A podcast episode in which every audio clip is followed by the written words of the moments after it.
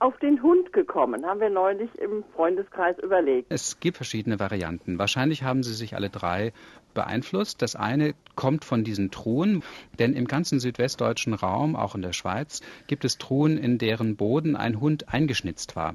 Wenn in der Truhe nichts mehr drin war, wenn man alle Vorräte aufgefressen hatte, Richtig, dann ja. war man auf den Hund gekommen.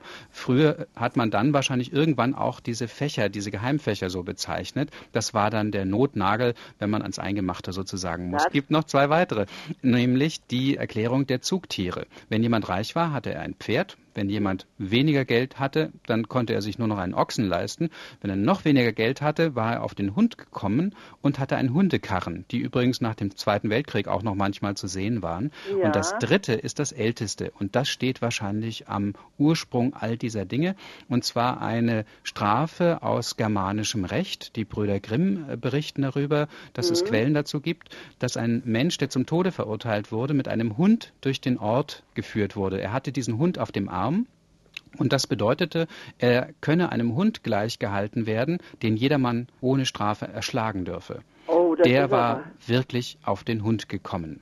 das Und sind aber drei sehr verschiedene Variationen. Richtig, aber es ist Ja. nicht selten, dass die sich dann beeinflussen. Diese ganz alte da ist und dass dann jemand sagt, naja, auf den Hund gekommen, da ist man wirklich am Schluss und dass dann ein Truhenhersteller sagt, na, das ist doch ein Grund, auf den Grund der Truhe so etwas einzuschnitzen. Mhm. Und dass dann die Zugtiere es auch noch gab, war dann so eine Möglichkeit, dass man das auch weiter im Schwange gehalten hat. Denn so eine Redensart stirbt ja auch manchmal aus. Also insofern können Sie sagen, die drei haben wahrscheinlich dafür zusammengesorgt, dass man das heute noch sagt.